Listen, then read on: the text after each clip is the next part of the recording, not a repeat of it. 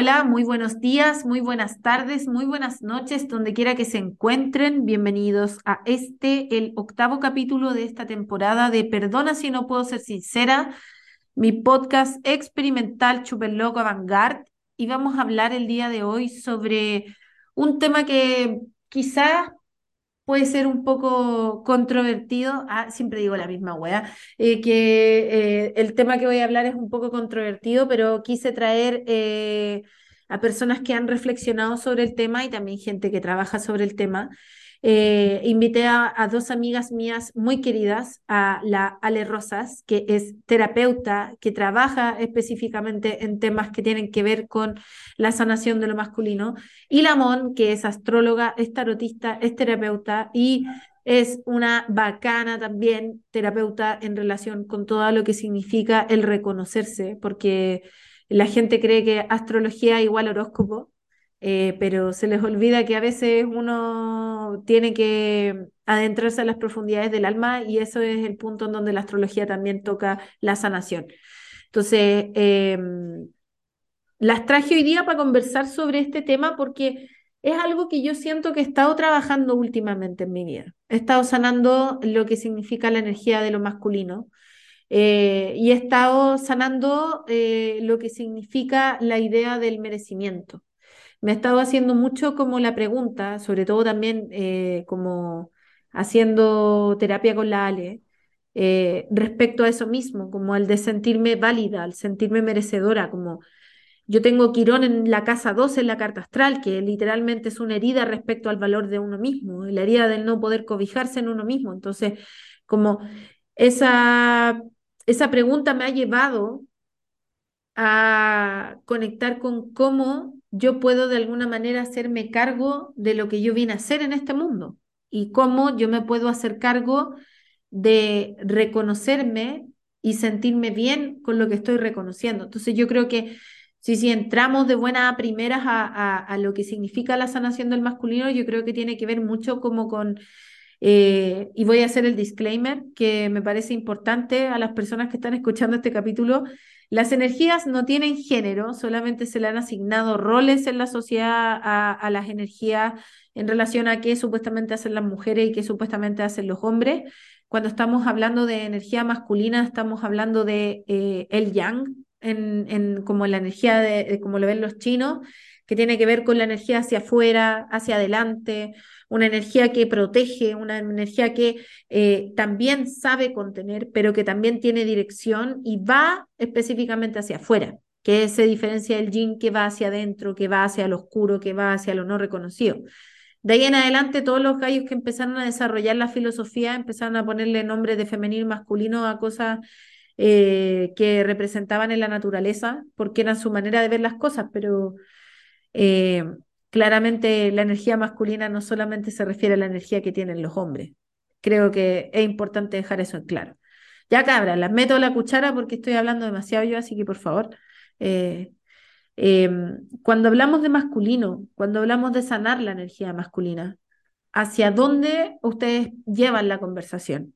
Yo la llevo hacia el, el bancarse, hacia el reconocerse una misma y el ser una misma en el mundo. Saber que de ese modo uno es y que uno puede también preservar ese quién es uno es.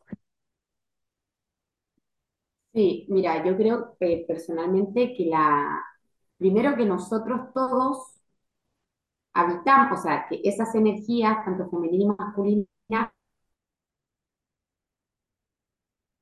habitamos, es una energía que todos traemos.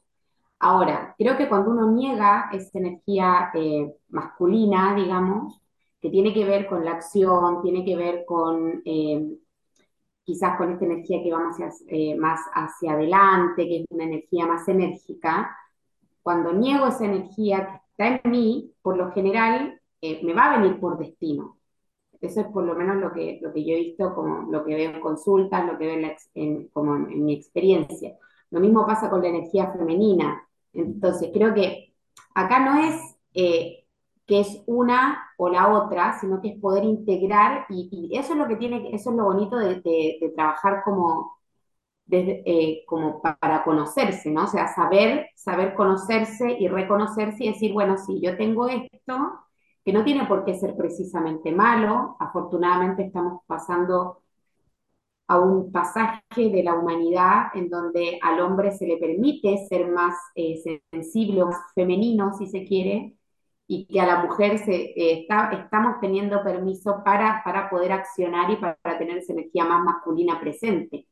Mm. Hoy pareciera ser que podemos integrar femenino-masculino eh, Todavía no nos sale, evidentemente, pero pareciera que, vamos, vamos por allá. Creo que una forma de, sanar, digamos, a mí personalmente la palabra sanar no me gusta ocuparla mucho porque creo que está, es una palabra súper manoseada últimamente. Suelta sana, suelta sana, suelta sana. Y es como una cancioncita, viste, que tenemos, que, no, que, suena todo el tiempo. Eh, sí me parece que es importante poder resignificar darle como un significado a, esta, a este lado como más, eh, como este lado masculino que tenemos nosotras, eh, o por qué nos vino por destino ciertas masculinidades, por qué se nos repiten ciertas masculinidades, y qué es lo que hay en nosotros que estamos proyectando también. Creo que es una forma más, eh, quizás también más compasiva, ¿no? Más compasiva de mirarlo, porque si no suena como a que, a que le gané, me da, me da esa sensación como cuando hablan de sanar, como que, ay, yo le gané a esto. Y aquí nadie gana, yo creo que hay, una cosa como más, más amorosa, de mirar más amorosamente esa, esa energía, ¿no? Mm. No sé si se entendió la idea, si me pedí el divague. Yo creo, o sea, es que yo tengo como hartas cosas que eh, puntualizar en el argumento, pero voy a dejar hablar a la Ale primero para que no sea el monólogo de Consu y tres personas al lado no pudiendo hablar. Dale. Sí, sí. Bueno, eh, como dice la ¿cierto? El, el tema del trabajo de la energía tiene que ser un trabajo en equilibrio un trabajo de poder reconocer tanto el femenino como el masculino como energía y no como un concepto social, ¿cierto? Que es hombre o que es mujer. Y mucho pasa también de que en este proceso, ¿cierto?, que le llamamos sanación, eh, efectivamente nosotros deberíamos hablar de un proceso de reparación, ¿cierto? Porque se castra mucho socialmente el tema de que cómo yo tengo que vivir energéticamente mi energía, si es desde el femenino, si es desde el masculino, y qué es lo que hay que sanar desde este concepto. Y desde el equilibrio, desde la reparación, nosotros empezamos a profundizar en nuestra historia. ¿Cierto? El cómo yo me muevo energéticamente en la vida. Y esto va a partir, más allá de las creencias, va a partir de experiencias traumáticas. Si yo vengo de un matriarcado en donde veo muchas mujeres trabajando, esforzándose, tratando de cumplir metas, yo entiendo de que ellas son mujeres, es un matriarcado, pero están moviéndose desde la energía masculina, ¿cierto? Porque lo están haciendo hacia afuera dejando, ¿cierto? Y castrando un poco todo lo que tiene que ver con los aspectos femeninos, emocionales, porque tengo que nutrir, ¿cierto? Tengo que entregar la fuerza, que se supone que el pilar que lo entrega es el masculino que nosotros reconocemos como el padre. No, y ahí hay algo súper importante que estáis diciendo, que yo creo que tiene que ver con lo que decía la mona hace un rato atrás que es que esta, estas nuevas feminidades que están como integrando lo masculino a veces integran la agresividad o el deseo de tener el poder antes de poder integrar un espacio en donde también sepan la, importancia y la valoración del contener su interior, como que creo que la gente cree que trabajar la energía masculina es a veces como eh, masculinizarse más que hacer un trabajo de, de propósito porque yo creo que lo masculino tiene que ver con eso, con la energía de propósito, y ahí también eh, mezclo mucho lo que significa la energía de Saturno con la energía del Padre, porque Saturno es esta energía que te limita, es esta energía que te bloquea, es esta energía pero que a la vez también te puede dar eh, límites, te puede dar una estructura, te puede dar una forma en la manera en la de hacer las cosas, por lo tanto tú puedes establecer lo que significa como el uso de tu propia autoridad. ¿Cachai? Como que creo que ahí se malentiende mucho y se mezcla demasiado con los roles de género eh, y con cómo deberían ser las mujeres y cómo deberían ser los hombres. Al final lo que es una representación de algo que son funciones y cualidades del alma más que cualquier otra cosa. Sí, ahí te, doy el ejemplo, quería agarrarme eso que hablabas de Saturno, que está súper demonizado, pobrecito, le mandamos un beso a Saturno. Ah, lo amo, lo amo. que está súper demonizado, pero también hay una realidad, o sea, el límite, no sé, por ejemplo, viene ahora mi hija de cuatro años y sale al balcón y yo no tengo la reja, digamos, de contención del balcón. Y yo la dejo salir al balcón. No, porque la libertad, porque no sé qué, porque o sea, evidentemente como, como, como persona adulta, responsable, ni siquiera como madre, voy a salir, a lo mejor le voy a, o le voy a poner una cortina de contención, o, no lo, o es la, la, la rejita que le, que le, ponemos a la escalera, ¿viste? Cuando hay un nene chiquito en casa. Saturno viene a dar la forma. Eso es Saturno. Lo que pasa es que eso es Saturno. Es el límite que a veces eh, también se demonizan muchas veces ciertas, ciertas palabras como eh, no, que me pone el límite. Y el hecho de que uno ponga el límite no quiere decir que eres un demonio, un desgraciado que anda por la vida eh, como echándole la foca o, eh, como dando mala onda a la gente. O sea, no, es porque es hasta acá y eso también tiene que ver con el autocuidado. Mm. O sea, no, tiene solo que ver con que, ah, sí, pone límites porque es mala onda. No, pone límites porque se cuida. Porque por alguna razón, y volvemos a lo que, a lo que decía Ale recién, ¿no? El tema de la experiencia traumática. O sea, claro, le pongo límites porque eh, em, pongo límites porque en algún momento me pasó esto, porque me pasó lo otro, porque yo había, había a mi mamá que le pasaba esto, había a mi abuelita que le pasaba lo otro. Entonces pongo ese límite, ¿no? Y no, y ese límite también, o sea, ese límite que pongo a los demás es un límite que en un punto siento que nos ponemos nosotros también, ¿no? Cuando no nos permitimos como esa expresión del alma, como esa expresión amorosa, esa expresión compasiva, que puede arrancar, que puede ser apasionada, que puede, pero sin necesidad de ser, o sea, puedo ser súper apasionada, pero no tengo por qué ser agresivo. Puedo ser súper compasivo y súper acunador sin, sin necesariamente ser un pelotudo que todo el mundo No, porque además tampoco es algo que estoy usando todo el tiempo. O sea, yo creo que uno, uno, e, esa comprensión como de salir de lo dual, también te da esa posibilidad de entender que no necesariamente todo el tiempo está haciendo A ni está haciendo B, puedes estar eh, eh, jugando en el espectro y, hay situaciones en donde tienes que utilizar una energía femenina con mucha más fuerza, eh, por muy raro que suene, tiene que predominar lo femenino. Pero cuando tú estás en, en una situación en donde, no sé, pues te tienes que defender o tienes que eh, hacerte valer, o tienes que poner los límites, tú tienes que utilizar ese masculino para eh, poder enfrentarte a la realidad con, con, con, con, el conocimiento de que tú estás defendiendo también tu propio territorio. Creo que eso también como mujeres a veces es algo, es un territorio que está muy vulnerado y que yo creo que es una de las mayores heridas que, que hacen que tengamos un tema con lo masculino, ¿cachai? La, el hecho de que nosotras somos constantemente vulneradas en nuestros límites y además también no podemos construir nuestros límites nosotras mismas.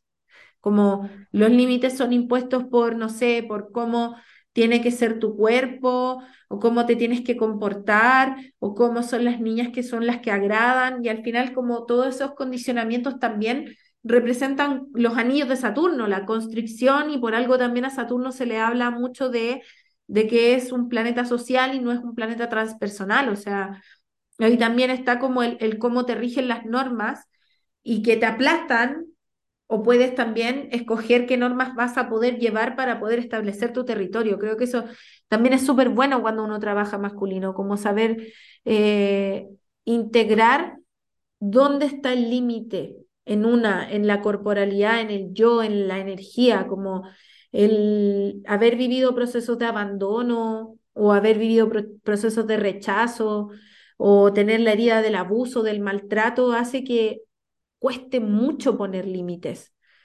cueste mucho hacerse cargo de lo que significa decir que no, por ejemplo, o, o porque, no sé, podéis sentir eh, rechazo o tener que enfrentarte y decir, oye, no me gusta esto, no quiero que lo hagas, por miedo a perder al otro o por miedo a quedarte solo, por eh, un montón de razones que al final hace que tu propia como existencia y experiencia de esos límites como dependa demasiado del otro, se permea un poco la realidad. Sí, asimismo, asimismo ocurre de que el, el, tema de no tener trabajado en equilibrio masculino va a hacer de que pasemos constantemente en conflictos territoriales, ¿cierto? Y nosotros creemos, porque así nos enseñaron, de que esos límites los enseña papá, ¿sí? Esos límites territoriales los enseña papá.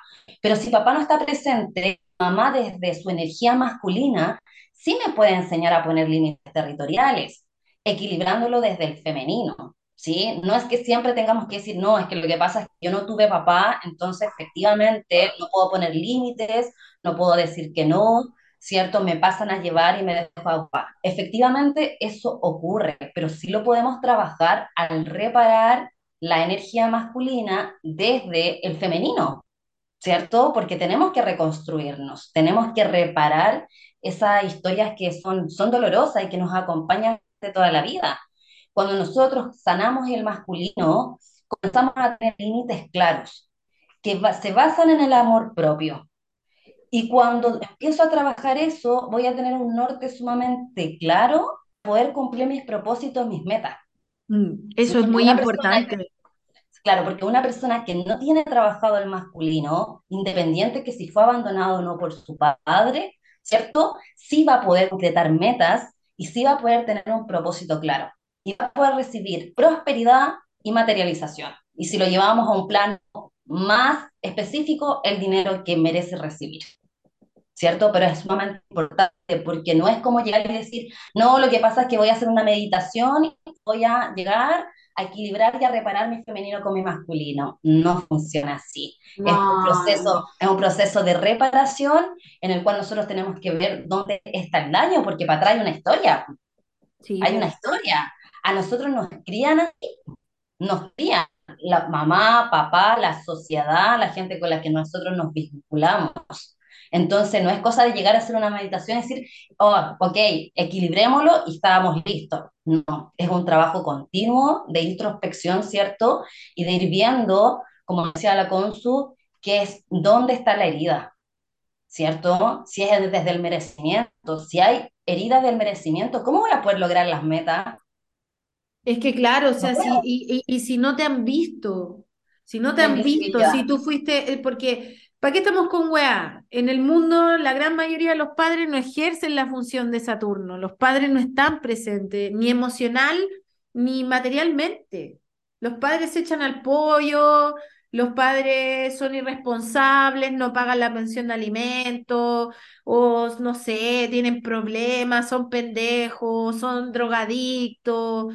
Eh, bueno, pero ahí también me parece que es importante cuando hablamos de sanar el masculino y hablamos como, como de esto también, es no es solamente de, de, la, de nosotras sanando un masculino, sino que una sociedad, es una sociedad la que tiene que, porque, no sé, por ejemplo, estas cosas que de repente uno ve, ¿no?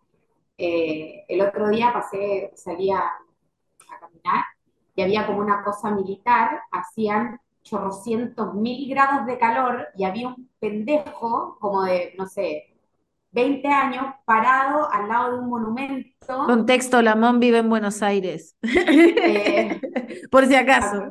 Parado al lado, no, pero imagínate que pasaste, no sé, hay un, hay un chico, un militar, un, chico chiquito de 18, 20 años, con chorro mil grados de calor que se está, que se está asando parado ahí en un monumento y lo tienen cuidando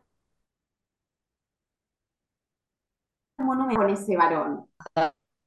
Porque creo que también, porque si no suena como que, ah, o sea, no digo que no, que no sea así, yo creo que, que, que, las mujeres ah, históricamente hay como, hay un sufrimiento que se arrastra.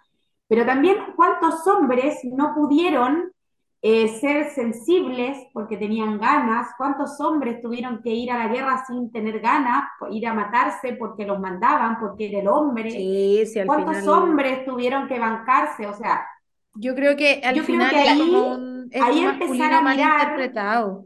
pero no tiene que ver también con empezar a mirar no solamente el, el, el sino que empezar a mirar más allá de, la, de, esta cosa de, hombres y mujeres, sino que empezar a mirar al otro a la otra, al otro, como sea, con un nivel también más de compasión, porque todos arrastramos una historia, todos arrastramos eh, memorias del orto, porque yo creo que ninguna, no existe nadie que no tenga una memoria que no haya tenido un familiar, que no haya tenido una. Es que yo creo, yo creo que, perdón, eh, lo que tú estás diciendo es real, pues, porque al final, cuando tú vas a darte cuenta que todas las personas, sean hombres, mujeres, trans, no binarias, tienen una herida con un padre ausente o tienen una herida con un padre que nunca se integró emocionalmente, por lo tanto su masculinidad tampoco se integró realmente. O sea, tú te puedes dar cuenta hacia atrás de que estamos cargando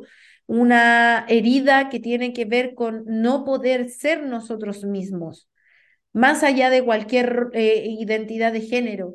¿cachai? Es no poder ser uno mismo porque la sociedad te condena a vivir una pauta y vivir una pauta de roles en relación con qué, eh, no sé, qué género o con, sexo, cómo te ves, ¿cachai? Ese es el problema, hay demasiada expectativa respecto de las personas y respecto a lo que deberían hacer como para poder mantener la entropía social. El patriarcado hace que las cosas, eh, eh, exista una como una sinergia, ¿cachai? En donde todo, todo calce y todo funcione.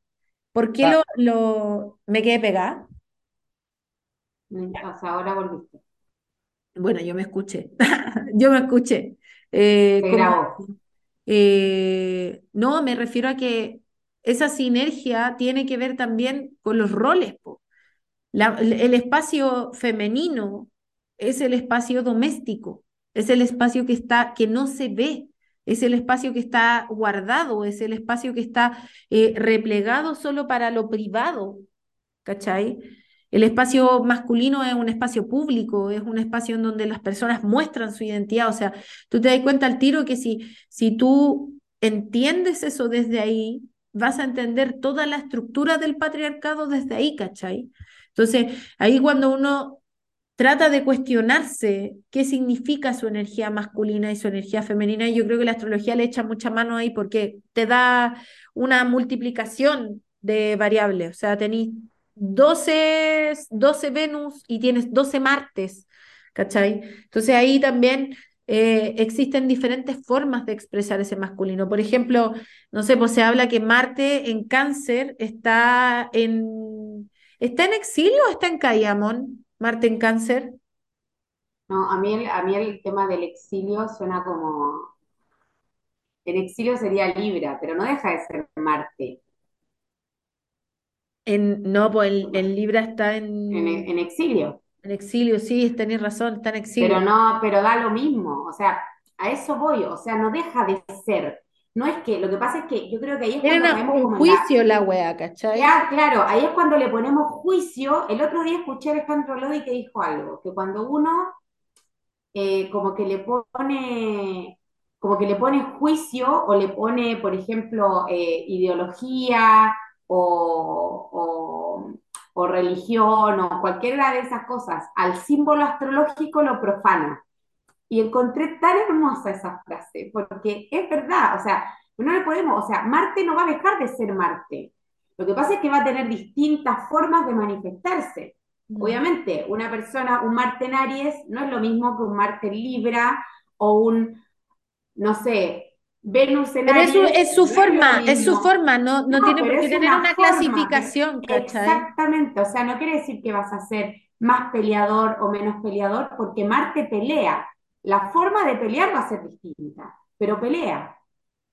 Y eso, a eso es lo que yo voy, como, como esa diversidad, como darle, como darle espacio, porque si mm. no, transformamos también, transformamos la, quizás la astrología muchas veces, se, que también he visto que se, como que se transforma en esto como de, etiquetar, mm. ¿no? Etiquetemos. Y yo creo que cuando etiquetamos, cagamos, porque ahí ya dejamos de evolucionar, no nos permitimos evolucionar. Es que vivimos de ah, nuevo en una cultura basada en etiqueta, basada en comparación. A mí me gusta, es que yo tengo la luna en Tauro, entonces por eso yo soy buena para comer. No es que tiene la luna en Tauro, la luna en Tauro tiene la capacidad de disfrutar, de entregarse al placer. O sea, ¿por qué tengo que, llevar a que la luna en Tauro es gorda? No, no es así, es gorda y es como gorda, como mal esas son lecturas, esas son lecturas súper patriarcales. Claro, patriarcales, o sea, como de algún, eh, de, algún weón que clasifica lo gordo como lo feo, porque hay, hay, dos... No vamos a nombrarlo. No, no lo vamos a nombrar. ¿Para qué, ¿para qué vamos a funar weones?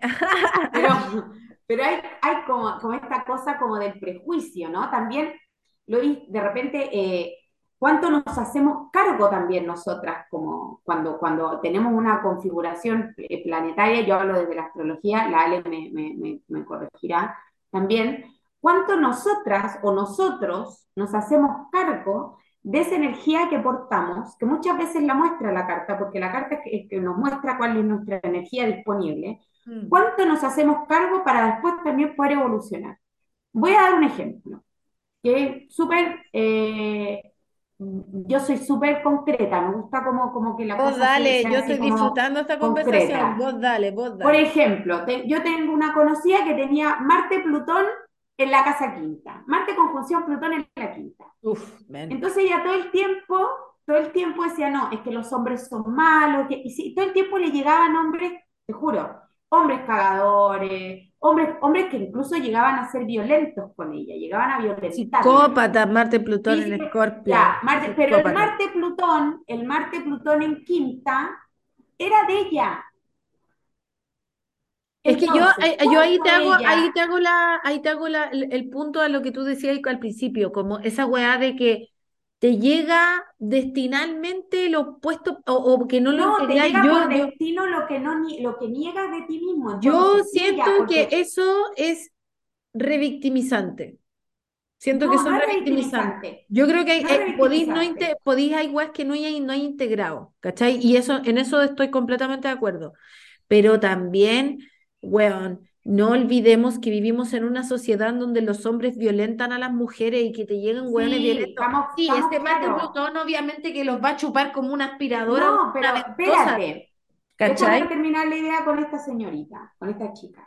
Y todo el tiempo era que los hombres son malos, que me tratan mal, que no sé qué, que no sé qué. Entonces un día estábamos en una charla, nosotras dos, y yo le digo, pero ¿cuándo vas a, cuándo vas a, el día que tú saques ese Marte Plutón a la luz, mm y, y, y, te, y, te, y dejes que esto te, como que te tome, y primero le dije yo, asumas que te encanta competir. Que te encanta competir, le decía yo. Y se pues si Marte Plutón, onda. Son los dos regentes de Escorpio juntos en Escorpio, ¿no? Te encanta, te encanta competir, te encanta, te encanta, le dije yo, puta, estar cogiendo hasta detrás de la puerta. Eres una mujer tremendamente deseante, deseante, sexualmente voraz, le decía mm. yo. Entonces, es re fácil decir, ay, no, es que no sé qué, es que, ay, pobrecita. Y, a ver, hay una realidad. Ser la víctima también es fácil. Y es como el lado, es como, es como más fácil ser la víctima. No, es que de repente esta chica, esta chica empezó a sacar, empezó como, como que se empezó a arengar, y empezó a hacerse cargo de esa energía. Y después le apareció, cuando ella se hizo cargo de esta energía, que fue un proceso como de tres años, porque es un proceso, no es como que, ay, sí, tengo luna en escorpio, ya la resolví, no sé qué, no, es un proceso de que hay que hacerse cargo, y empezaron a aparecer hombres buenos. Le empezó a aparecer el chico bueno, pero es porque ella también sacó eso. O sea, sacó esa, como esa tigresa que llevaba adentro. Es que claro, ahí, ahí, ahí evidentemente hay un tema de, de, mm. reconocimiento interno y obvio que si es un Marte Plutón en la casa 5, obviamente también tiene que ver con el poder y el poder creativo de la persona. ¿Cachai? Ese Marte Plutón en la 5 es como, aprenda a canalizar bien la weá, pues weón, ¿cachai? Como no la, no la pongáis en cualquier lado, ¿cachai? Pero también eh, siento que a veces la mayoría de los terapeutas hablan con demasiada soltura de que todo es como poco menos que culpa tuya, cuando a veces, uno no pide el pastel que te saca la chucha, sorry, pero weón, uno no lo pide. ¿Cachai? eso, eso me parece revictimizante. Evidentemente no. ¿Cachai? Y me lo han dicho, a mí me lo han dicho, me lo han dicho la persona que estás pensando, me lo dijo. Entonces, eh, puta, o sea, no, olvídalo, weón váyanse a la mierda. O sea, no, no, no es culpa de las mujeres el, recibir violencia de los hombres. Evidentemente, si tú no estás integrando eso, Puede pasar que aparezca desde afuera, pero también puede ser, como decía la Ale, que no te resulten los proyectos. Creo que eso es el tema más allá de la pareja también. El tema de la energía masculina no integrada es no poder materializar las cosas en tu vida. Y han cachado a la gente que, weón, onda como que quiere hacer weá y como que se les van y se les diluyen, o como que, no sé, están, eh, se les ocurre una weá y después la dejan tirar y después se le ocurre otra weá y después la dejan tirar y no tienen ningún propósito. Eso es carencia de energía masculina y eso también me parece importante integrar, más allá de lo que signifique la relación de pareja. Si tú no eres una persona que efectúa weá, primero no vaya a tener una relación de pareja porque vaya a estar todo el rato pasivo, ¿cachai? Como se te va a pasar el tren, vaya a tener al frente la weá y no la vaya a poder, ¡pum! ¿cachai? Catalizar la materialización, ¿cachai? O si queréis, no sé, pues que te resulte un proyecto. ¿Cachai? Que te resulten cosas. Yo creo que es legítimo trabajar lo masculino cuando, puta, no sé, eres desordenado o, no sé, pues, por ejemplo, eh, me doy cuenta que las personas eh, que necesitan trabajar su masculino con mucha urgencia son las personas que tienen trastorno de em, déficit atencional. Trabajar el masculino les va a ayudar a poder tener propósito y ordenar todas las cosas que quieren hacer, porque obviamente una persona con déficit atencional o con hiperactividad hace un montón de weá en el día. No hay estructura. Claro, la estructura le ayuda, le ayuda a poder decir, ok, ya, no, aquí me foco, trabajo en el foco, ¿cachai? Me, me, me, me preocupo de mi foco, ¿cachai? Como que de alguna manera siento que va mucho más allá y ahora que lo veo yo como integrado, ¿cachai? En mi vida, desde esa perspectiva, eh, veo que muchas cosas que yo creía que no me podía permitir están ocurriendo, ¿cachai? Hay muchas cosas que yo no me sentía capaz de hacer porque no era que no las pudiera hacer, era porque yo no sentía que merecía poder hacerlas, ¿cachai? Entonces ahí yo creo que también el trabajo, hoy me quedé muy pegado, ¿no? Puta, el internet de mierda, weón. Y más encima Marte se pone, Marte se pone retrógrado mañana, no? O sea, se pone directo mañana. No, se pone directo mañana. Se pone directo mañana. Arranca, arranca directo el 18, así que ya. Ya se vamos, a, vamos a dejar de potuciar. Weón, basta de, basta de boludeces, por favor, basta de boludeces cósmicos. Weón, ya estoy, estoy cansada de Mercurio retro. Hoy día, weón, estaba haciendo un Zoom y les juro que la, lo subí a historia la loca estaba como que yo estaba atendiendo, como que la pantalla se le puso como media verde y como que salía su cara y mi cara, su cara y mi cara, la güey, y como, qué mierda, así como Mercurio retrógrado, déjate huevear, así como... Todo el día malo el internet. Sí, bueno, no. Sí, Un día me cortaron el internet y me cortaron el agua. Mira tú. Sí. Bueno, quería agarrarme un poco de lo que estaban hablando, que pasaron por varios conceptos y, quería un poco eh, volver a retomar el tema del hacerse cargo. ¿sí? El hacerse cargo que estaba mencionando la Monse es sumamente importante y ella me hizo una pregunta, que es de cuánto nos hacemos cargo de los procesos. En realidad, el 100%, un 20% es el que se hace cargo. ¿sí? Ahí es sumamente importante em, desde lo que es terapéutico el, no romantizar el tema, ¿sí? Porque cuando no nos hacemos cargo, parte también por un hecho de que estamos en epicrisis, ¿ya? Y cuando estamos en epicrisis, sea lo que sea que nos haya sucedido, nosotros nos vamos a tener la capacidad de poder hacernos cargo y de poder avanzar. El punto es de que qué es lo que voy a hacer yo cuando esté en esa epicrisis, independiente de lo que diga mi astral. ¿Cierto? Independiente a lo que diga mi religión o mis creencias, ¿Qué es lo que yo voy a hacer hoy día, ¿cierto? Para trabajar mi energía femenina, masculina y tomar acción, mm. ¿cierto? Y lo que dijo la Monse es sumamente relevante, porque ahí es cuando caemos en la victimización. Pero si lo ves desde la psicología, cuando ya hay un punto en el cual la epicrisis y la victimización va demasiado extendida. ¿A qué te, a qué te referís cuando tú habláis de epicrisis para la gente que no te entiende ese lenguaje? Devuélvete un poco. Eh, la, la, la, epicrisis es cuando ocurre un evento traumático, que es algo inesperado, da lo mismo lo que sea, puede ser desde un bocinazo a que te griten, a que te peguen o a que se muera un familiar o te separes de tu pareja. Es cuando en el momento de la epicrisis, tú estás en crisis y llegas al punto más alto, ¿cierto? De nivel energético y de alteración del sistema nervioso, ¿cierto? Y tu cerebro se constela, ¿sí? Estás con conflicto de territorio, estás con conflicto de separación, hay abandono, hay desvalorización.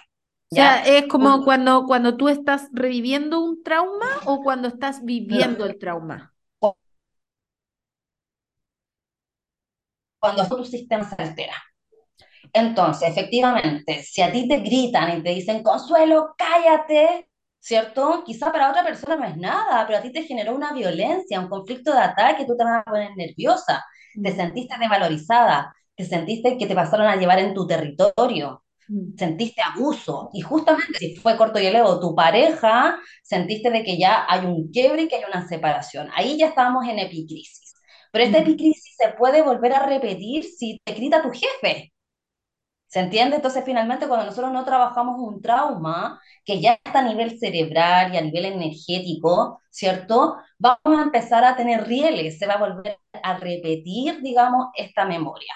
Entonces, una cosa es, es que claro, no me voy a hacer cargo porque no puedo, pero ya cuando ese puedo transcurre seis meses, un año, es porque ya nos estamos hablando quizás de un trauma que ya es psicológico y que hay que trabajar quizás inclusive ya a nivel psiquiátrico, ¿sí? Mm. ¿Por qué? Porque impacta. Pero cuando hablamos de una energía, ¿cierto? Que, que se puede reparar, moldear hablando de que no, no estamos en una crisis traumática. Es una persona que está totalmente centrada, que se puede hacer cargo. ¿Sí? Y ahí es cuando caemos a evaluar qué es la victimización finalmente. ¿Cierto? ¿Quién es el realmente que, el que se victimiza? Si es que está en un estado traumático o está en un estado de comodidad. Yo creo que eso es súper importante porque evidentemente cuando tú eh, no quieres realmente superar el, trauma y realmente tú estás enamorado de tu herida, como me dice una amiga eh, terapeuta, tú utilizas el trauma como una explicación para tu propia identidad que está desregulada, ¿cachai? Y puta, yo a mí me pasó esa weá, ¿cachai? Y fue un momento en donde claramente eh, la gente que me quería me dijo como amiga, anda a buscar ayuda porque no estáis bien. ¿Cachai? Porque andaba cagada de miedo todo el día, andaba crispada, reaccionaba como el pico ante todas las personas, tenía onda como respuestas mecánicas, estaba, me, disociaba cada rato, era una weá súper cuática. Eh, y claro, o sea, haciendo terapia psicológica, recibiendo ayuda psiquiátrica y también haciendo terapia energética, pude como de alguna manera calibrar esa weá, porque uno a veces no es que se está haciendo la víctima, es que a veces estáis pasados de rosca nomás, estáis tostados nomás. Estáis traumatizada y no vaya a poder hacer nada, pero sí hiciste cargo. En el momento en que alguien te lo mostró y tú estabas dispuesto a escuchar, te hiciste cargo de tu herida, te hiciste cargo de equilibrar tu femenino con tu masculino, ¿cierto? Pero esto no lo podemos llevar así como a una espiritualidad y romantizarla porque no es cosa, ay, voy a ir y hacer la meditación o una sanación y esto va a pasar pero yo voy, a, hacerte una precisión de lenguaje también a lo que habíais dicho de, de que o la carta astral eh, no se puede utilizar para comprender el masculino y el femenino, yo creo que sí. Cuando tú entiendes la naturaleza de tu Marte o la naturaleza de tu Venus, de tu Luna, de tu Saturno, tú puedes entender cómo utilizar esa energía, pero no desde un espacio descriptivo y victimizante, sino que es como yo sé que tengo un Marte mutable, por ejemplo. Tengo Marte en, Sagitario. Soy una persona que a mí eh, la atención me dura poco rato y tengo muchos intereses al mismo tiempo y eso durante toda mi vida ha sido un problema, ¿cachai? Mm. Porque siempre me siento como con el computador y tengo un cuaderno y tengo un libro y tengo un montón de cosas que quiero hacer y me ha costado mucho durante mi vida entender cómo llevar eso a cabo. Pero a través de la estructura de mi Sol en Capricornio y mi Saturno en Capricornio, he aprendido a entender que tengo que obligarme un poco a entender esa circularidad de ese Marte. Entonces yo me di una continuidad, ¿cachai? Pero si yo no hubiese visto que ese Marte es mutable, probablemente no se me habría ocurrido esa idea, ¿cachai? Y ahí te ayuda la astrología. Sí, es que a eso me refiero, de que eh, me puedo leer la carta astral, ¿cierto? Y tú me vas a, me vas a entregar esta información, eso me va a entregar, ¿cierto? Un autoconocimiento, ¿sí? Pero si estoy en epicrisis, aunque yo me lea la carta astral, no voy a reparar Mm, si no voy al sí, psicólogo o a totalmente. terapia complementaria, ¿me entiendes? A eso yo me refería, en que todo lo que tiene que ver con todo lo que yo puedo hacer de hacerme cargo, es qué voy a hacer con la información que la Consu me está entregando ¿cierto? A leer la carta astral. Porque si yo estoy en epicrisis, en No, victimización, ahí no te sirve, no, no te no va a entrar por una oreja te va a salir por la otra. A, a- a eso yo me refería. Entonces, finalmente, claro, todos los procesos, ¿cierto?, que son de reparación tienen que ver con una historia, con una historia que tenemos que ir analizando y que tenemos que ir sanando, y que también, como has mencionado mucho con su, tiene que venir desde el, desde el patriarcado, ¿cierto? Y desde este patriarcado, tanto de cómo lo manifiesta mamá o cómo lo manifiesta papá, Mm, ¿cierto? Porque la, el- la energía masculina está castrada, mm, ¿sí? Sea, a, Recastrada, a nosotros, a recastrada. nosotros, en nuestra crianza, mamá nos castra, y nos castra porque fue castrada desde la energía masculina, incluso femenina. Sí, mm. yo siempre cuento mucho en, en el tema de mis cursos. Yo vengo de una familia que es matriarcal y han castrado, perdón, corto y leo, nos castraron mucho, ¿cierto? Por el tema del sufrimiento, también como ellas fueron castradas, mm. ¿sí? A mí siempre me dijeron, Ale, tú puedes sola. A mí también me ni dijeron siquiera, lo ni siquiera, ni siquiera le digas a tu pareja que quedaste embarazada porque no va a servir de nada, no Mm, va a servir de nada. Y eso quedó como un trauma, una herida y un voto kármico. Me mm, castraron inmediatamente. Incluso a mí, bueno, desde, desde mi a mí nunca me enseñaron a cocinar. Cuando yo me fui a vivir sola el primer año, yo me ponía a llorar cada vez que cocinaba porque no sabía. Porque mi mamá en su historia me decía, es que tú no naciste para cocinar, tú no naciste para servir a nadie. Y yo soy terapeuta, iba al servicio de las personas, ¿cachai? Claro. Y eso es un voto de castración.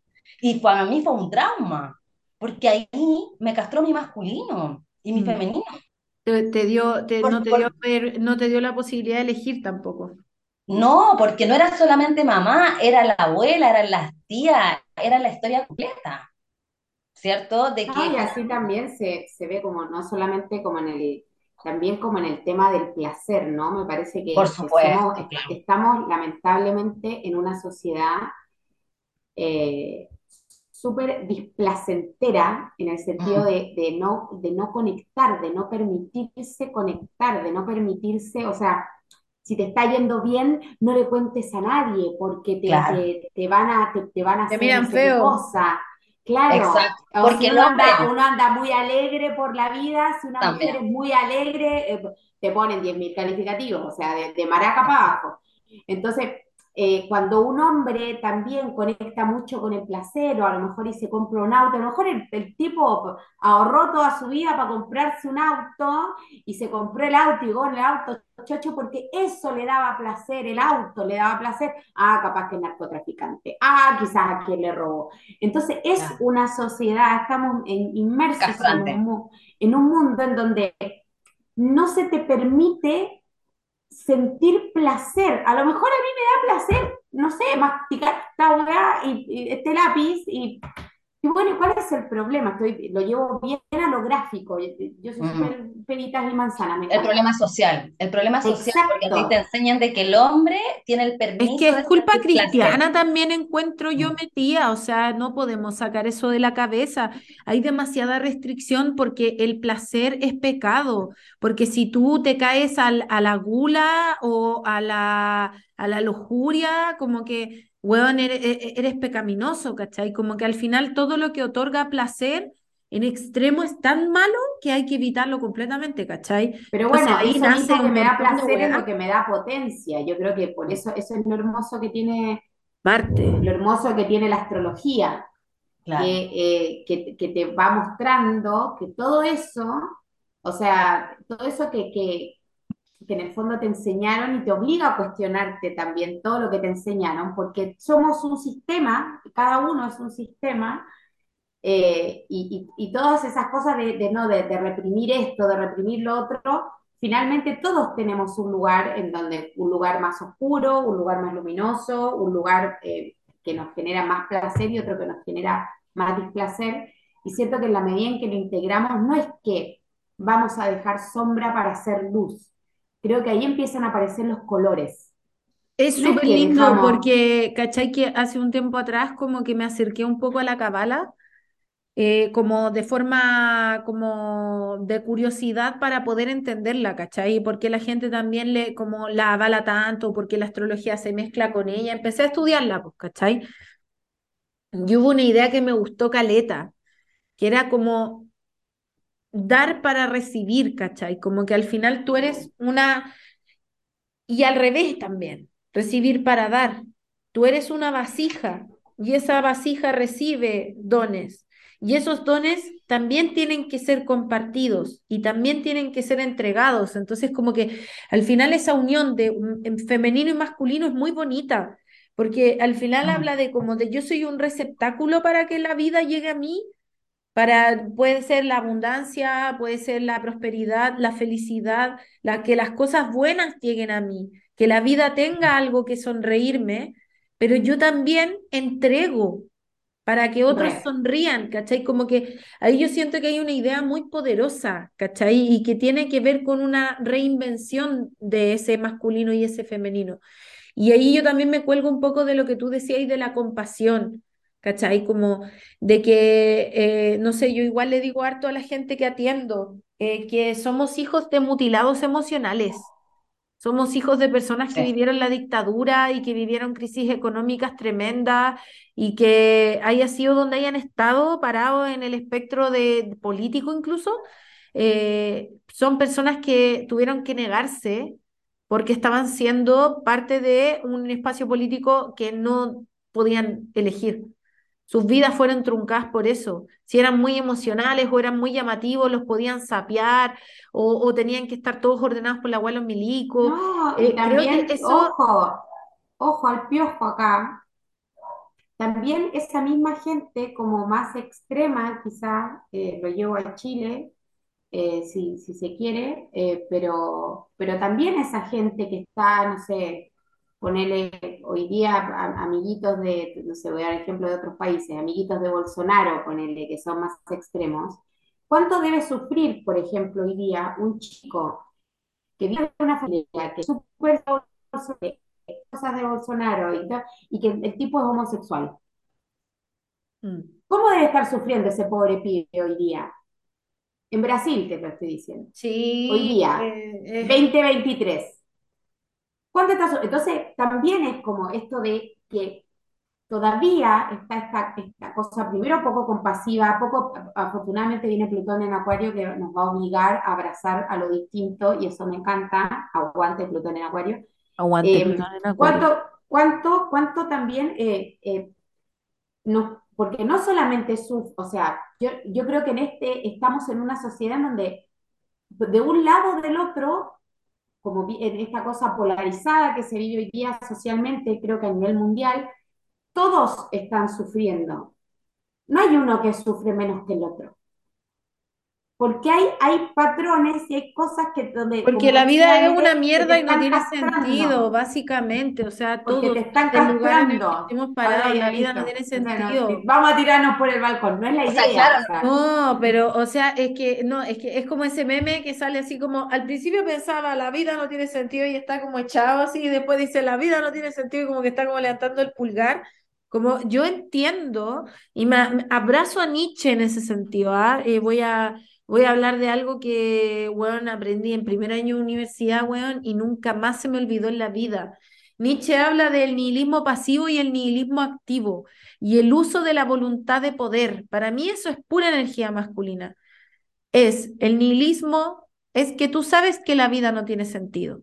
Y en ese nihilismo, tú tomas la decisión de que sea pasivo y te quedáis tirado en tu vida así como aletargado en tu zona de confort, echándole la culpa a los demás, huevan así, todo el mundo es malo, todos son una mierda, bla, bla, bla, ¿cachai? La vida no tiene nada para mí porque... es como la psicología lacaniana, que es como, bueno, sabemos que nos vamos a morir.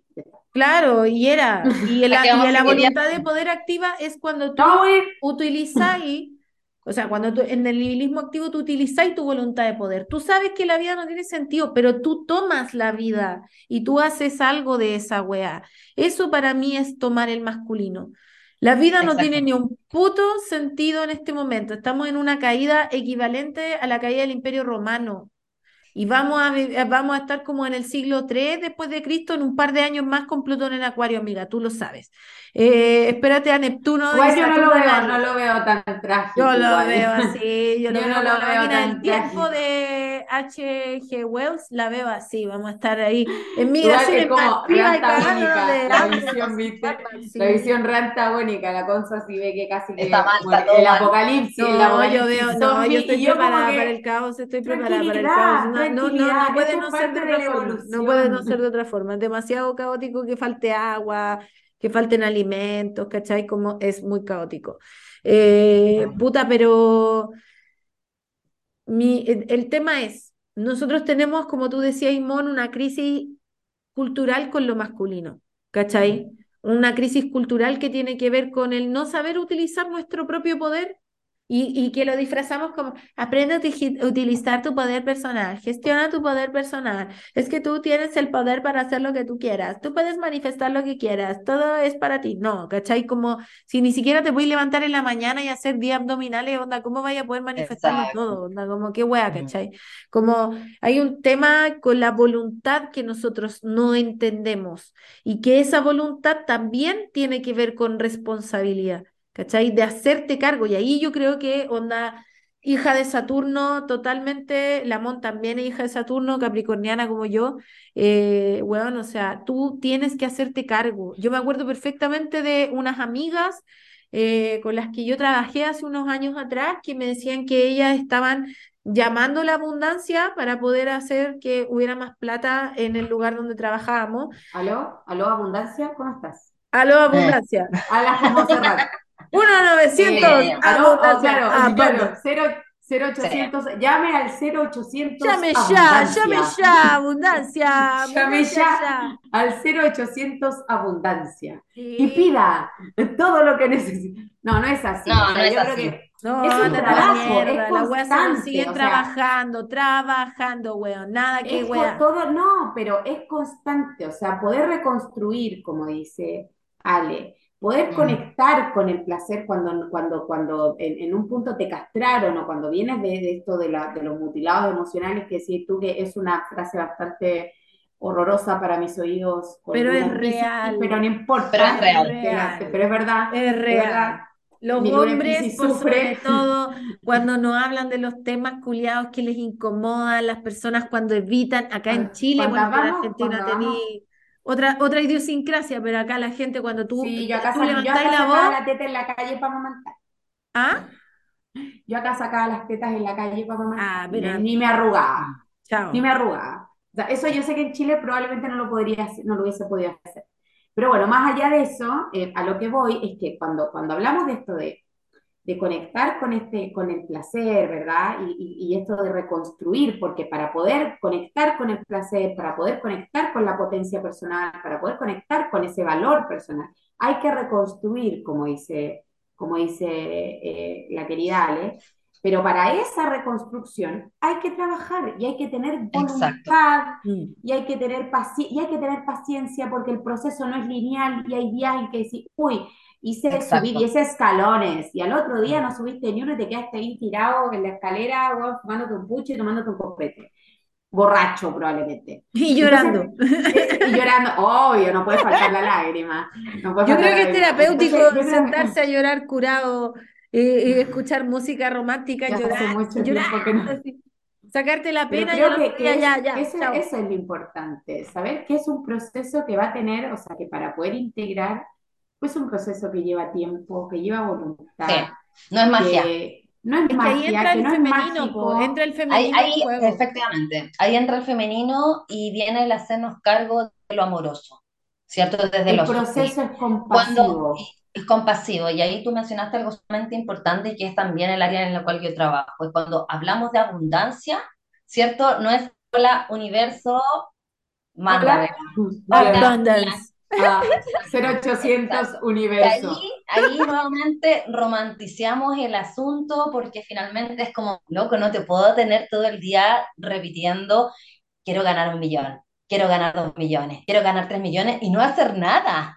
No hacer nada. nada para ganar plata. ¿sí No hacer nada, porque justamente el trabajar y el reparar el femenino y el masculino va a hacer que tengas abundancia en tu vida, ¿cierto? Claro, hay, hay, hay energías de atracción, sí hay, pero no lo podemos romantizar porque son falsos. Sí, o sea, no puedo tener a alguien todo el día repitiendo frases motivacionales para atraer No, esa weá, e- eso es estafa, es estafa. Porque sorry. si te sentáis en tu casa a esperar que la abundancia y la prosperidad y el dinero llegue, no va a pasar. ¿Sí? No va a pasar. Incluso cuando hablamos de abundancia, no hablamos de dinero. No has mentido toda la vida. Cuando nosotros hablamos de abundancia, es sanar la vida misma. ¿Sí? Mm. Cuando hablamos de abundancia, es sanar a mamá, es sanar a papá. ¿Cierto? Es Para mí es como poder conectar con ese disfrute, es conectar Con el con estar ese presente y pasarlo bacán y, y- Exacto, y- con y el placer. sentir que lo que tení es bueno. Y obviamente Exacto. que puta, en un estado de pobreza, obviamente que la weá no se siente tanto. Pero No, no cuando bacán. tú integráis masculino y femenino desde un buen lugar que tiene que ver Mm. con sostenerte, no importa qué, que esa es la weá, sostener la vida no importa qué, tú Mm. puedes también encontrar espacios de goce en ese lugar. No es el ideal. La pobreza. Pero No, también pero sí. igual podía encontrar algo, porque hay gente que se echa a Mm. morir con la pobreza y no hace ni una weá, y no, no, weón. Tiene que ver con una actitud ante la vida también, y esto lo digo habiendo sido pobre weón, onda loco. No lo digo por onda, porque no, nunca lo viví, la weá, loco. Yo, loco, por mucho tiempo comí arroz pelado con tomate. Era lo único que tenía para comer. Y loco, intentaba hacer que esa weá fuera agradable. Intentaba hacer que esa weá fuera buena porque dije, weón, ya, ahora qué tengo que ayudarme para que esta weá sea mejor. Y tuve que trabajar y me puse a trabajar, ¿cachai? Claro. Y a veces, a veces ahí- hay gente te- que como espera que las weas aparezcan así como que, como que tú fueras Claro. un rey, weón, y te fueran a tocar la puerta de la casa y te dijeran, hola, usted Juanito Pérez, sí, tome, aquí tiene un millón de dólares porque usted se Igual, lo merece. mira, no, ahí algo. que esa weá, pusis culiao, discúlpenme, pero aquí se trabaja, weón, se trabaja. Tú no puedes llamar la abundancia poniendo un vaso con vinagre, weón, en el living de tu casa y meditando. Tú tenés que hacerte conocer y tenés que trabajar para darte a conocer, para que tu trabajo sea reconocido. Si quieres que te vaya bien, tenés que hacer esa weá, ¿cachai? Exactamente. Onda como loco. Por eso Saturno ordena la materia y ordena el espíritu también. Porque toda esa idea culia neptuniana, ¿cachai? Del no, es que no, es que te vaya la etérica y y que eh, creéis que todo se puede así bajar como si estuvierais bajando canciones de internet, ¿cachai? Eh, no es así, po, weón. Tenéis que No. materializarlo. Igual, Ahí- Eso es muy masculino, que- eso es muy masculino. Ahí tú tomaste la energía muy masculina, tú ahí tomaste tu energía masculina y dijiste, yo tengo que salir a trabajar estructura.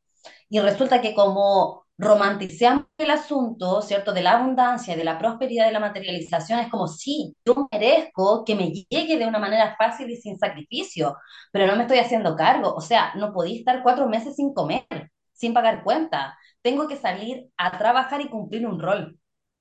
¿Cierto? hacer Que- algo. hacer No, hay algo. que o hacer algo. Y también voy a, voy a decir algo Un que saludo a todos los me lo dijo- cafiches culiados que están escuchando esta Me weá, lo que dijo le el otro día la plata a la una- mina, trabajen flojos culiados. Me lo dijo el otro día una, una, una psiquiatra, lo estábamos conversando, eh, precisamente hablando de esto de, de, de mamá y papá que mencionaba Ale hace, hace un ratito, ¿no?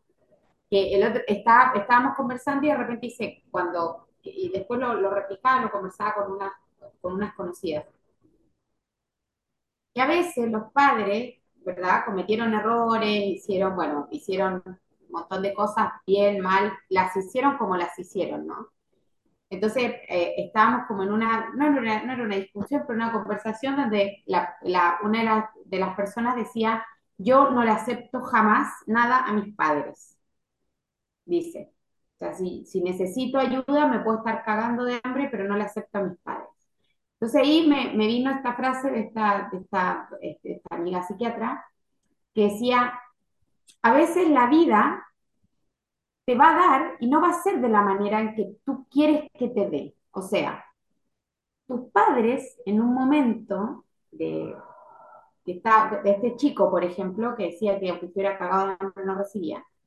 Y a veces a él le, hubiese gustado, ¿no? Que, viniera su mamá, su papá y le dieran un abrazo, y le dieran un beso, y le dijeran, hijo, te amo, eh, hijo, qué, lindo que seas, no sé, que seas actor, eh, te vamos a aceptar así como eres, a lo mejor eso le hubiese gustado. Pero en realidad, la forma que tenían esos padres, eh, hoy ya siendo un hombre adulto de, de, 40 años, pero a lo mejor la forma que tienen hoy día esos padres de, de, de mostrarle cariño era a lo mejor pasándole plata para que el tipo tuviera para llenarle la heladera. Entonces ahí cuando yo digo, es un regalo. Hay que aprender a recibir también. exacto, o sea, no es que le voy a caprichar a mis viejos todos los meses, che papá, che mamá, dame, dame la No, eso es distinto, es una actitud. Es otra cosa. Pero, si yo estoy eh, pasando por un momento y viene ese regalo, también ser capaces de recibir la ayuda, porque a veces la vida y de agradecerla, y la vida te la va a dar, porque también pasa eso, o sea, la vida no es tan, sorry, lo tengo que decir así, pero la vida no es tan concha su madre como pensamos. No, tranquila. Porque te, porque te da No me despeino, en este podcast la gente no se despeina con en, en este, en este momento, en ese momento, cuando vas a también tener esa capacidad y tener la gratitud también de recibir, ¿no? Después tú lo vas a retribuir de otra forma, porque la vida te va a decir cómo. Es que yo creo que también es una energía masculina mal entendida en las mujeres por sobre todo. Como esa weá del soy 100% independiente. I'm a strong, independent black woman who don't need no man. Los hombres también tienen eso. O sea, el hombre que tiene que. Hay hombres que también están con la ola, que tienen que sostener, que tienen que llegar al éxito, que no sé qué. Y tenemos pibes de 40 años que, se, que, le, que le viene que fuman hasta por las orejas porque, porque tienen ansiedad y, por, a los 42 años les viene un, ataque, un paro cardíaco por exceso de trabajo. O sea, también hay una, hay, por eso digo, o sea, poder mirar con compasión todas las caras de, esta de la misma moneda que mm. no es solamente, o sea, yo digo, sí, está bien, hemos sido una eh, eh, súper reprimidas, un montón de cosas, pero ¿qué pasa con ese masculino que hoy día está con, con, hasta el cuello por, porque tiene que sostener. Eh, y, y, y, también hay que mirar a esa persona. Y que está en ese cuestionamiento de quién soy, qué hago, no puedo, está bien que provea, es malo que provea, soy o dejo ser, ¿cachai? Como quién, está encima de quién, porque esa es la, el masculino jerarquiza. Ser compasivo, ser compasivo no quiere decir que hay que ser sumiso o que, no, que no hay que respetar ciertas leyes o que no hay que poner límites. Exacto. O sea, no es que, ay, sí, es que soy compasiva y, me, y estoy con un chabón que me cafichea todo el sueldo. No, eso no es ser compasivo, eso es ser pelotudo. Entonces son cosas distintas. Yo lo hice, yo lo hice, yo lo hice. Pero en el fondo es como, es como empezar a integrar esas diferencias, empezar a mirarnos primero a nosotros con compasión. Claro. Primero a nosotros. sí, porque si no hay compasión va a haber juicio. Exactamente, Es que yo creo que, yo creo que hay que dejar de pedir tanto a la realidad, loco, si esa es la weá, o sea, no podéis pedirle cordura y coherencia a todas las personas. Yo cuando, hoy día, por ejemplo, yo subí una historia diciendo que estoy muy cansada porque he tenido que maternar a mi mamá durante toda esta semana porque la van a operar la semana que viene. Eh, mi mamá es una mujer de 67 años, que ha tenido dos veces cáncer de mama. Mi mamá no tiene mamas en este momento. Eh, porque el segundo cáncer se le sacó las pechugas. Eh, se está haciendo exámenes hace muchos meses y, bueno, onda, he tenido que ser la persona que, el, que la contiene espiritualmente, ¿cachai? Ese es mi rol como maternar a mi madre, pero igualmente una weá intensa, pues weón, onda, sostener a tu mamá que está cagada de miedo, y yo sostenerme que yo también estoy cagada de miedo es una weá igual cuática, pero ella es la que va a entrar al quirófano y está vieja y merece esa compasión. Y mm. saltó harta gente como diciéndome, ay, es que weón, las constelaciones familiares, tú no deberías maternar a tu Y es como, weón, es una mujer que vieja, necesita apoyo, necesita que alguien la escuche. Obvio que le leí carta astral, obvio que le dije cuándo era el mejor día para su operación. ¿Cómo no voy a hacer esa weá? Si es una persona que tiene una, ella no tuvo madre, su madre no se comportó como una madre, ¿cachai? Ella no sabe lo que es ser maternada, no tiene tetas, weón, ¿Cachai? Mm. Como, ¿cómo no le vaya a poder dar un poco de compasión a ese ser humano que no sabe sostenerse solo? ¿Cachai? Como que esa es la weá de la empatía también, como que siento que hay tanta weá rígida, tanta idea, tanto Saturno en Acuario ahí poniéndote así como, no, es que esto es así, es que esto es así. Tanto juicio. Tanto juicio a la vida ajena, Claro. cuando hay tanta particularidad y hay tanta teoría culiada dando vueltas del nirvana, del vibrar alto, de que eh, la, la weá del orden del árbol y la weá. A veces la vida es como es nomás, pues weón.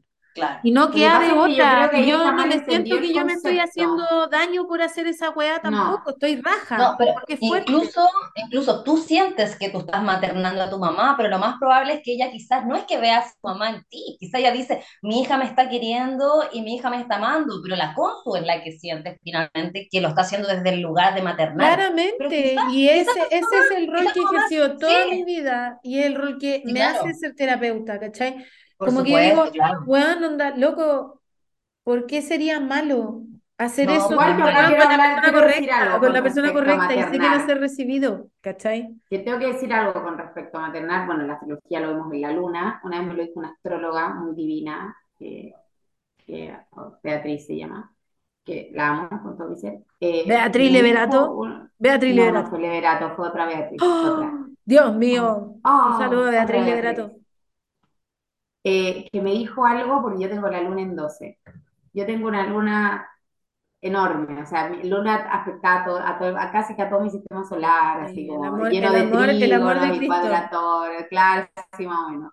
Igual cero, ¿viste? Pero medio corazón de condominio lo mío. Entonces un día cuando me vio la luna en 12, me dijo, pero fue, fue la, esa, ¿viste esas frases que, que tú decís sí? Y, y me, y me parece importante decirlo ahora como, como para hablar un poco también de esta cosa lunar, ¿no? De esta cosa de, femenina que tenemos, no solamente las mujeres, sino que también los hombres tienen esta cosa de lunar en algún, lugar de, su carta, ¿no? Eh, me dijo, uno tiene, tienes que aprender, me dice, a maternar y a cuidar eh, cosas que sean frágiles y valiosas. ¿Qué son frágiles y valiosas? Plantas, animales, niños chiquitos, personas enfermas mientras estén enfermas. No maternar parejas, no maternar amigos, no maternar, o sea, en el fondo, frágiles y valiosos. Y hoy es precisamente lo que tú estás haciendo con tu mamá. Qué Porque tu lindo, mamá, qué linda idea, porque tu mamá es, está en un momento frágil y es valiosa porque es vida humana. Sí, además, weón, o sea, Entonces, no, es que, pero te das ¿cachai que la cuenta, ¿no? O idea, sea, no es como, la idea sin, es sin como dar poder una vuelta, la idea solo la, luna sin prejuicio también. es que se Poder ir y una consigna, pues, weón, así esa es la weá. Esto romanticemos y romanticemos y la weá y como estemos todo el rato Saturno en Acuario, sacudidos porque somos comunidad, pero esa comunidad también tiene que ver con aceptar. Yo también quiero que entre Plutón a Acuario porque estoy chata. Estoy chata de esta weá. Y además que Plutón va a entrar a Acuario va a estar opuesto a Lilith, entonces va a ser la mansa zorra. Y yo quiero ver esa weá. Eh, pero como para ir cerrando, porque yo creo que esta vuelta ha sido Llevamos como mil años. Llevamos dos mil años. Han sido 84 años, una vuelta de Urano. Claro, onda. ¿Aló, Cristo? Te, te digo It's algo, been- no, pero ¿has te- visto- has llevamos visto más de dos mil años acá. Que- ¿Has que- visto que ese, ese, ese meme de la buena de Titanic que dice como It's been 84 Han years? pasado 80 años. Yo pienso, pienso que es una vuelta a Urano, pues son 84, weón, así como muy heavy. Ya. Eh, gente que ha sanado, que quiere sanar su masculino, que quiere hacer cosas en su vida, eh, voluntad, dirección, propósito, y vamos a hacer como hace Don Pedro. Hace como Don Pedro. Ya, paciencia. Adjetivo, Ale. Acción. ¿Pasión o acción? Ac- acción. Acción, ya. Acción. ¿Dónde las pueden encontrar, chiquillas? ¿Dónde las pueden encontrar? Pongan sus credenciales encima de la mesa por si alguien quiere ir a hacer terapia con ustedes, quiere leerse la carta astral de sus credenciales. Ale, parta. A mí me pueden encontrar en mi Instagram, El Instagram es arroba Alejandra Rosas, la primera es con Z, Rojas. Eso. ¿Quieren que sea mi WhatsApp? No, no, no, no, no, nunca tanto. No, Nunca tanto. está bien, ¿Tú, con eso está bien. Mon? A mí me pueden encontrar en Instagram también en mon.boreal, como las auroras boreales, así mismo. ¡Ay, ella! Ella la boreal. ella, la aurora Ella la boreal. Ahí me pueden encontrar. Así que eso. Y quiero decir mi adjetivo porque creo que es como el adjetivo que, que me va, así que me va a acompañar este 2023. Compasión. Creo que es algo que tenemos que empezar, que tiene que empezar a sonar más. Más que suelta sana, suelta sana, creo que compasión es una palabra que tenemos que empezar a No, utilizar. basta, la- los procesos de Y a sanación internalizar. no, no son ir al gimnasio, los procesos de sanación eh, son como cuando uno eh, siembra la tierra, tienen sus tiempos, entonces Así hay es. que, hay que cuidarlos con cariño. Como tú decís, una planta es algo valioso y algo que hay que cuidar con, con mucho amor. Ya, Exacto. Gracias por este capítulo, lo pasé muy bien. Eh, espero que eh, les haya servido. Dejen comentarios, pongan un numerito ahí de cómo se, eh, del podcast, qué puntaje le ponen al podcast. Y estamos viéndonos en el próximo capítulo de Perdona si no puedo ser sincera. Este podcast experimental. Chao.